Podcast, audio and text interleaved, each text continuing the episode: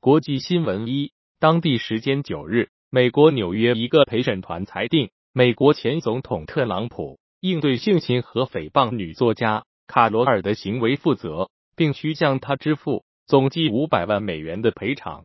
二，全国独立企业联合会周二表示，四月份乐观情绪指数下降一点一点至八十九，一项衡量小企业主对未来经营环境信心的指标。跌至四个月低点，而销售预期指标则为去年八月以来最弱。三，当地时间周二，美国总统拜登在白宫与国会众议院议长共和党人麦卡锡进行谈判。麦卡锡在会后告诉记者，在避免美国首次违约的努力方面没有立即取得进展。拜登和麦卡锡计划星期五再次会晤。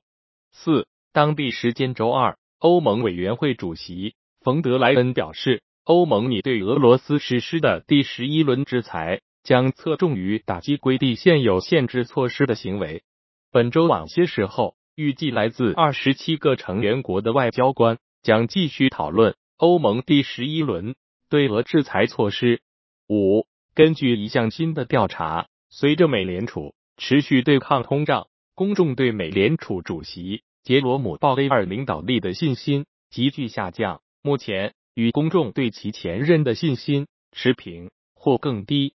国内新闻一，极微网消息，韩国预计美国将延长对其向中国出口先进芯片制造设备的豁免，从而使 SK 海力士和三星电子能够获得在中国维持运营所需的设备。二，中国海关总署九日发布数据显示。今年前四个月，中国外贸进出口总值达十三点三二万亿元，同比增长百分之五点八，增速较一季度的百分之四点八加快一个百分点。其中，四月单月进出口三点四三万亿元，增长百分之八点九。